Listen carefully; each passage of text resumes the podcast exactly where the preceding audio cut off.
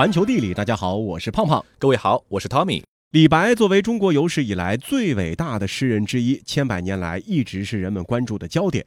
最近呢，李白又因为他的收入是一度上热搜，大家都很好奇，李白一辈子没怎么工作过，整天游山玩水，他的钱从哪儿来呢？嗯，想要解开这个谜题啊，就需要先来了解一下李白所处的时代，人们的收入来源主要有哪些。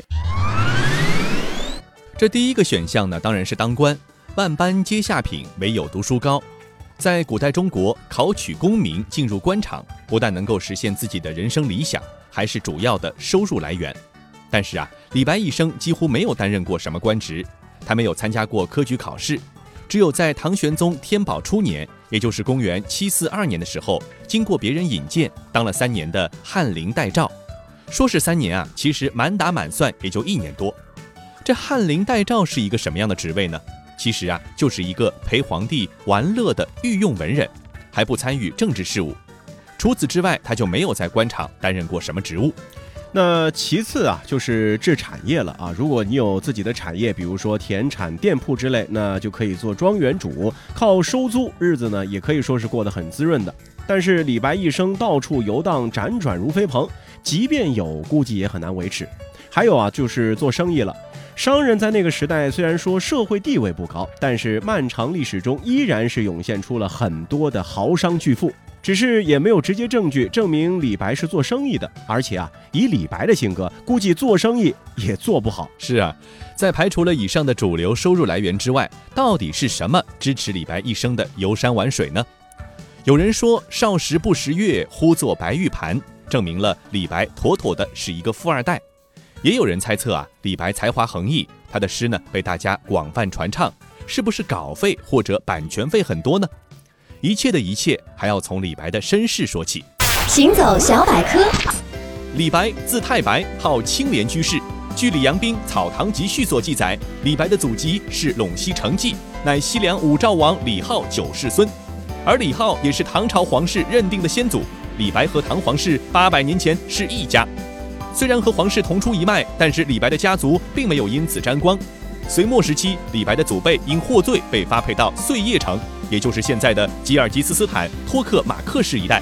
直到唐中宗神龙年间，李家才从西域跑到四川，开始了新的生活。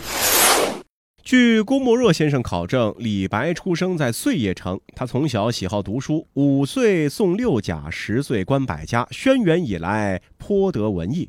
但如果就此认为李白只是一个文人，就有失偏颇了。事实上啊，李白是一个全能型人才，善文且善武。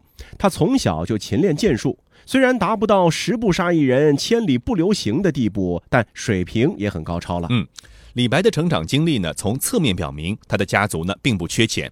毕竟在当时，如果没有大量的财富支持，孩子是不可能既习文又练武的。此外，李白二十四岁出川的时候呢，携带了三十万钱作为盘缠。那有人就换算了一下，这些钱折合成现在的货币，至少有五十万元。从这不难看出，李白家是不怎么差钱的。那李白虽然说家里有钱，但是呢，他也并没有因此而成为一个守财奴。在出川之后啊，手中握有大量钱财的他，是资助了不少困难的人。关于这段经历，李白在《上安州赔偿史书》中回忆。东游为阳不逾一年，散金三十余万，有落魄公子，悉皆寄之。这里的金啊，虽然说指的不是黄金，而是铜钱，但是呢，按照当时物价，三十余万铜钱也不是一笔小数目了，相当于现在的百来万。在接济落魄公子上砸了那么多钱，李白的为人可以说是相当仗义。像这样重财轻诗的人，自然呢，朋友也是满天下的。而这些朋友的馈赠，又成为了李白经济收入的一大来源。中学时代呢，我们都背过李白的《将进酒》，里面呢有一句“岑夫子，丹丘生，将进酒，杯莫停”。诗中所提到的丹丘生呢，就是李白的一个朋友。丹丘生啊，本名叫袁丹丘，既是一个道士，又是一个大庄园主，在河南的嵩山，还有当时的国都长安呢，都有产业。袁丹丘呢非常敬佩李白的才能，两个人关系也非常的好。李白后来能够见到唐玄宗，就多亏了袁丹丘的引荐。像袁丹丘这样的土豪朋友，其实李白还有很多。又比如李白曾在诗中提到的袁参军，就是一个典型例子。袁参军曾经邀请李白到太原跟他一起游玩。李白在诗里说：“琼杯其实青玉案，使我醉饱无归心。”为什么李白不想回去啊？就是因为有人在太原给他买单。可以说啊，正是像袁丹丘、袁参军这样的好朋友的存在，李白才能够吃穿不愁，有资本漫游天下。那除了朋友的帮助之外呢，丈人家的资产呢，也是李白经济上的一大助力。李白这一辈子呢，结了四次婚，有两次是入赘。第一次入赘呢，发生在李白二十七岁那年，他游历到了湖北襄阳，跟当时的诗人孟浩然是一见如故。整天在一起吟诗作对，孟浩然看到李白快到而立之年呢，还是一只单身狗，就给李白张罗了一个对象。女方呢是丞相的孙女许氏。这个时候的李白还是一介布衣，以这种身份迎娶丞相之女，那自然只能倒插门了。幸运的是啊，这许氏并没有因为身份上的差距而看不起李白。婚后，夫妻二人就来到了山东，过起了“采菊东篱下，悠然见南山”的隐居生活。夫妻感情还算融洽，两人生活了十几年，生了一个儿子和一个女儿。不过啊，在两个孩子出世不久，许氏就身染重疾，很快便撒手人寰了。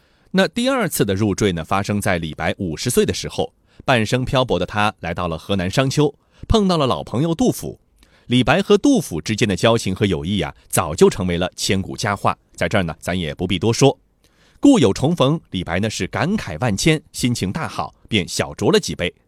当时醉酒的李白诗兴大发，挥笔在墙壁上写下了那首著名的《梁园吟》。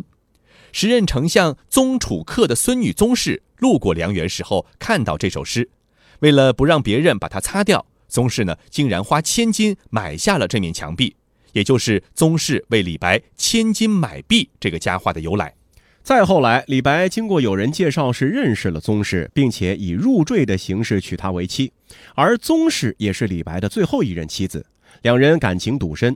李白因为做过李林的幕府而获罪入狱，多亏了宗室托人多方搭救，才得以出狱。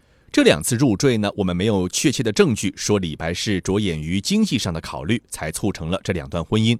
但是啊，从客观上来讲，他岳丈的家族显然比他要有钱，所以这两次入赘在经济方面对于李白呢也是一种助力。说到这里啊，如果大家就此认为李白是个吃软饭的，那就大错特错了。事实上啊，李白是一个真正靠才华吃饭的人。世界真奇妙。在李白四十二岁那年，他终于被唐玄宗看中，召入长安。仰天大笑出门去的李白，一下子从漫游江湖的诗人，变成了皇帝身边的翰林供奉，而且备受礼遇，过着朝天鼠换飞龙马，赤刺珊瑚白玉鞭的奢华生活。不过好景不长，由于李白恃才傲物，得罪了唐玄宗身边的小人，因此渐渐不受重用。与此同时，李白自己呢也厌倦了这种无从施展抱负、只能歌功颂德的御用文人的身份。于是，在长安为官不到两年的李白呢，就请求辞职，玄宗批准，并且给了他一大笔钱，史称赐金放还。还有传说说啊，这个玄宗曾经要求天下酒肆都要永久免费为李白提供美酒。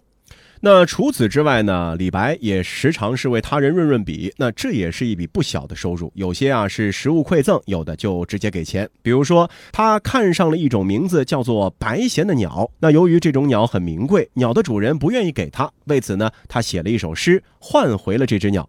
再有如有一个叫做英明佐的人，为了酬谢李白，送给他一件五云裘。什么是五云裘啊？现在不知道，不过从名字来看，可能属于那种皮大衣之类的。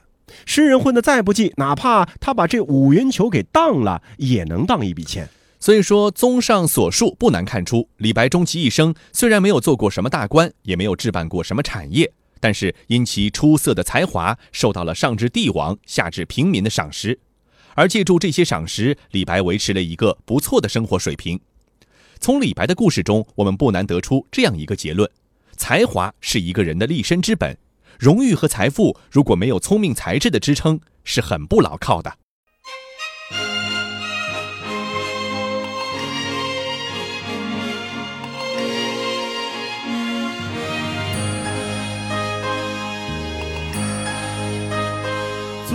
像那东流水，离我远去不可留。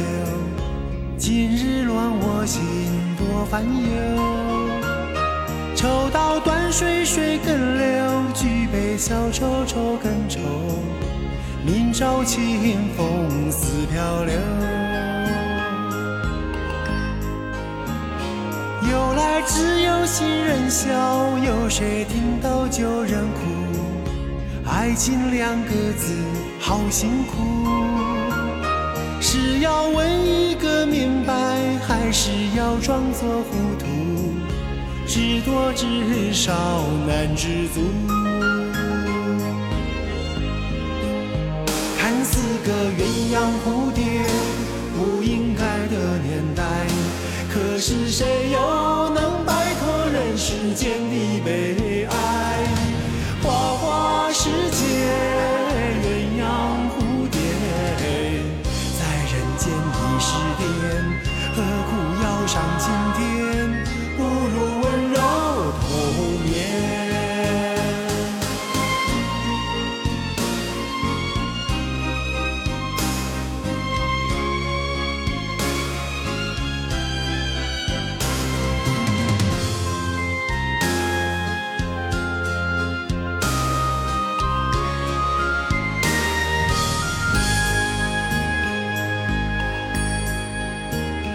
昨日像那东流水，离我远去不可留。今日乱我心，多烦忧。抽刀断水，水更流；举杯消愁，愁更愁。明朝清风似飘流。由来只有新人笑，有谁听到旧人哭？爱情两个字好辛苦，是要问一个明白，还是要装作糊涂？知多知少难知足。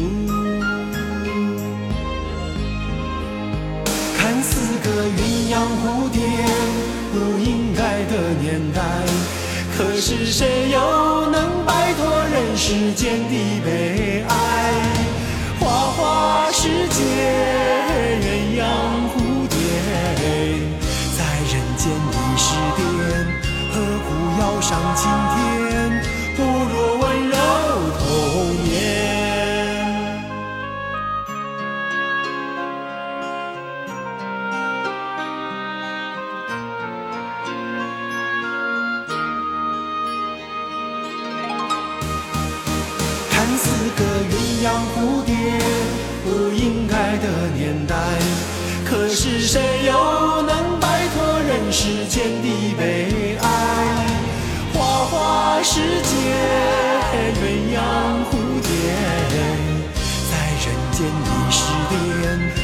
何苦要上青天？不如温柔童年。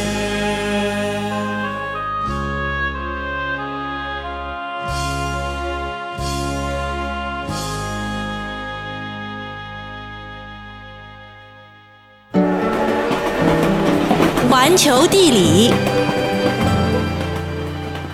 欢迎回到环球地理，大家好，我是胖胖。各位好，我是 Tommy。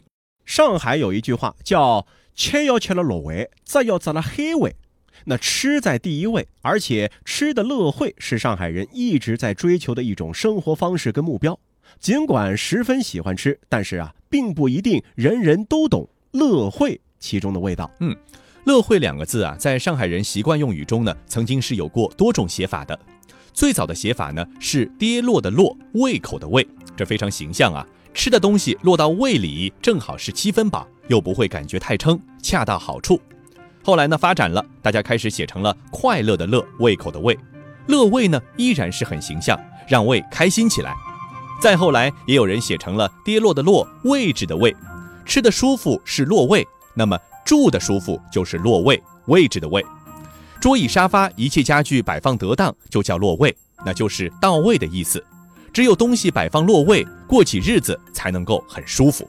现在更多的人呢，愿意开始把这层意思写成乐会啊，用在吃上，表示的是吃的快乐而实惠。嗯，所以山珍海味的吃法是不能用乐会的。吃点花生米，眯点小老酒，自得其乐，这才是小乐会。易中天先生在《读城记》里呢，描绘上海人用“小乐会”来形容那些给生活带来小乐趣的小事。你要是听过上海人念出“小乐会”这三个字，小乐会，就会感受到那么一点点的小高兴、小轻松、小得意。那过去啊，要看上海人的小乐会，到哪里去看呢？十有八九会告诉你呀，弄堂里想。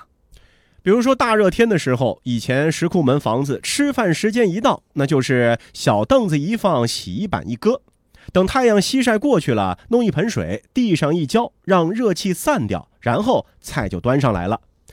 番茄洋芋汤、酱瓜炒毛豆、咸蛋炒丝瓜、青椒炒肉丝，条件好点的再配一点临烤的啤酒，小乐会的味道就这样吃出来了。过去呢，虽然说物资比较匮乏，但是上海人在场面上还是讲究一定的排场的。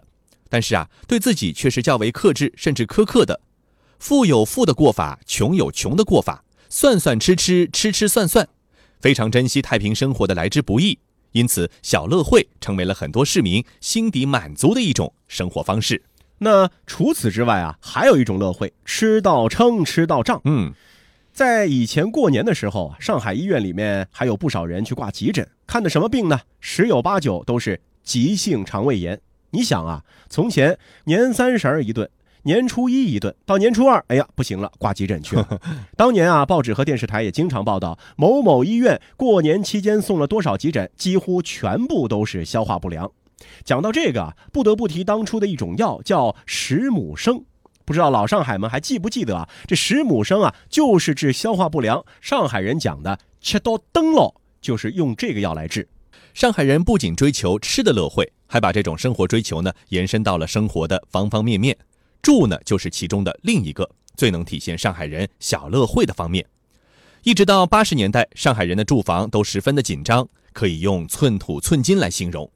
有限的空间当中，要住的舒适，又要住的有面子。这里面的文章可就大了去了，比如说在房间里面搭一个阁楼，阁楼上开一个老虎天窗，天井里面搭一个披屋当厨房，其中啊就有两款经典：八十年代的阁厨和九十年代的吊厨。行走小百科，隔厨就是沿天花板和墙壁做的储物空间，八十年代几乎家家上海人都会敲一排。它的一个理念就是借天不借地，也实在是没有办法的办法，因为地上空间已经是借无可借了。而吊厨的出现，则是因为九十年代有些上海人家里有了小的客厅，四周一圈都是吊厨。现在想起来肯定觉得非常的压抑，但是在当年就是流行风尚。从前啊，上海电视台还专门搞了一次家居装修大赛，名字就叫“世雅何须大”，得奖者的范例还被印成了厚重的画册。现在翻来看看啊，那时的作品呢，显得是有些寒酸。然而，任何一个读者看到一间间小阁楼造披肩，由丑小鸭变成小天鹅的时候，都会为上海人的创造力而感动。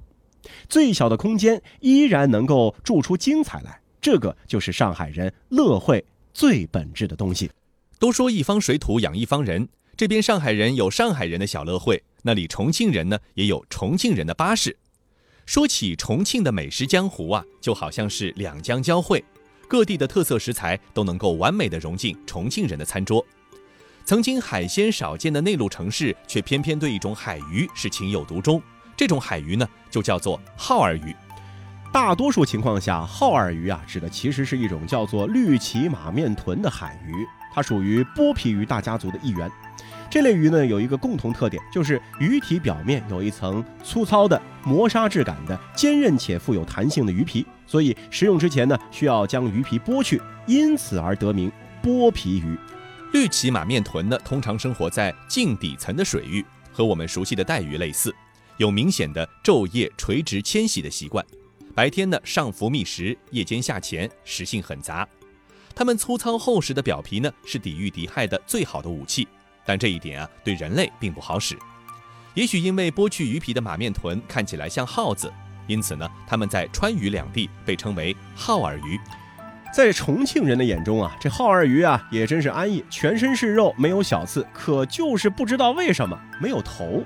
那到底为什么没有头呢？是因为啊，剥皮鱼的头部比例很大，占身体的小一半，而且呢没有食用价值。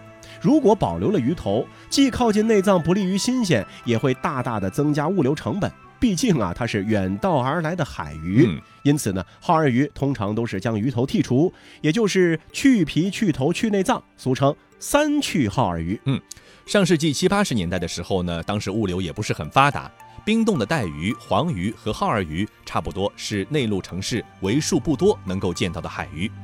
黄鱼资源此后不久呢就断崖式下跌。相比前两者，耗儿鱼呢是肉多刺少，质地皮实，适合各种烹饪方式，而且呢价格低廉。于是啊，日久生情，吃成了一种习惯，形成了川渝独爱耗儿鱼这样的一种景象。世界真奇妙，其实剥皮鱼在其他地区也并不少见。剥皮鱼的第一背鳍鳍脊好似一根犄角，因此广东人习惯称它剥皮牛。新鲜的剥皮牛最适合做生滚粥，鱼肉紧致，满口鲜香。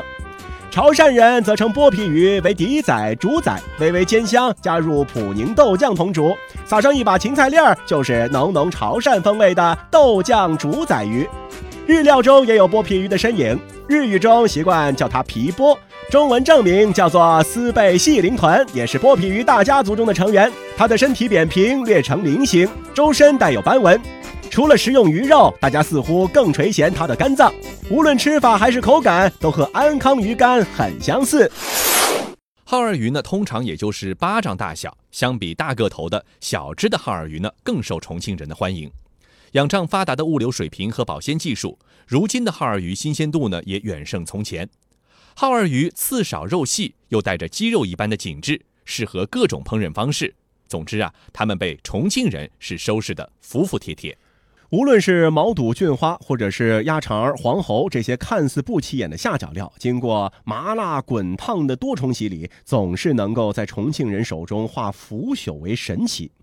耗儿鱼用薄盐腌制片刻，下锅煎至焦香，再下蒜粒、姜葱、干辣椒、豆瓣酱，大火收汁，汤色亮红，鱼肉鲜香。这个就是简单的川香耗儿鱼。远离大海、氤氲山水间长大的重庆人，对做耗儿鱼呢很有心得。重庆人善烹耗儿鱼，就像他们善于做火锅一样，尖椒、麻辣、泡椒、香煎、干锅、水煮、椒盐、香辣、藤椒、子姜、酸菜、干烧、糖醋，都可以用来做耗儿鱼。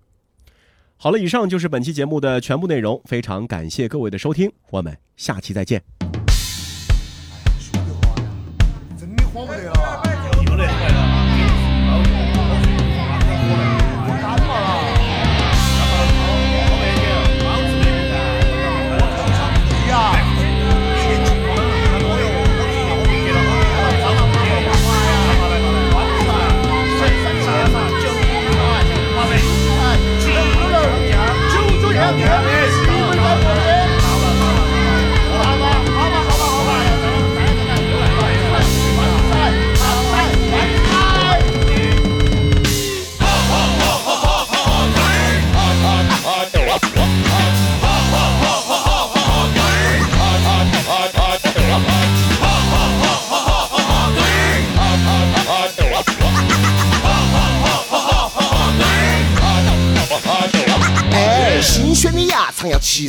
下，大脑的毛肚儿要多烫几下，吃了老火锅喝点老饮茶，保证你娃第二天走不得活别活啦。猪刀起慢慢来，边说边烫，啤酒喝到最后只数香香，吃得飞快的那个是麻辣烫，还数清清的那个是串串香，爬不完，爬爬爬不完的坡坡坎坎，吃不惯，吃吃吃不惯那些清清淡淡。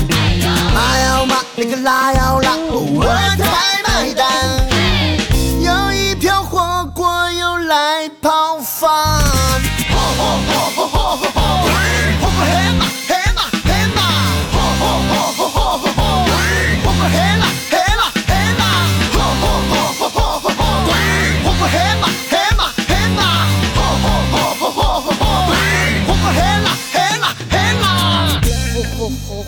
火堆儿吃了火墩儿就不要打奔儿。火火火火火火墩儿吃了火墩儿哎呀，给我下大铺。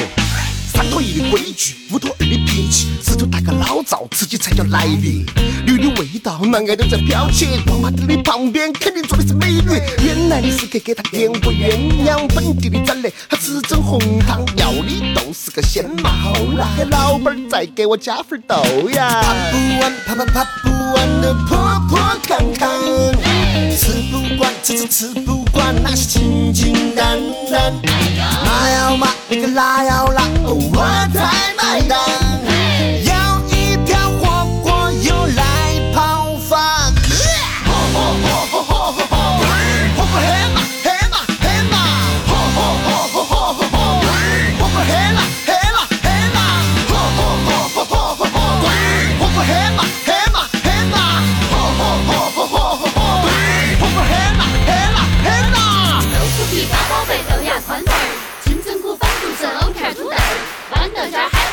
白菜、魔芋木耳，Hot hot hot hot 老豆片、黄辣根、鸭肠毛肚儿，火腿肠、红烧肉、鸭掌黄根儿，鱼、武昌鱼、鳝鱼地签儿，hot hot hot hot 焖牛肉、汤牛肉、肥肠老花儿，切皮肠、腊腊肉、带鱼腰片儿，牛皮筋、鹌鹑蛋、鹅肠雪娃儿，水煮蛋、香菜花、青椒片儿。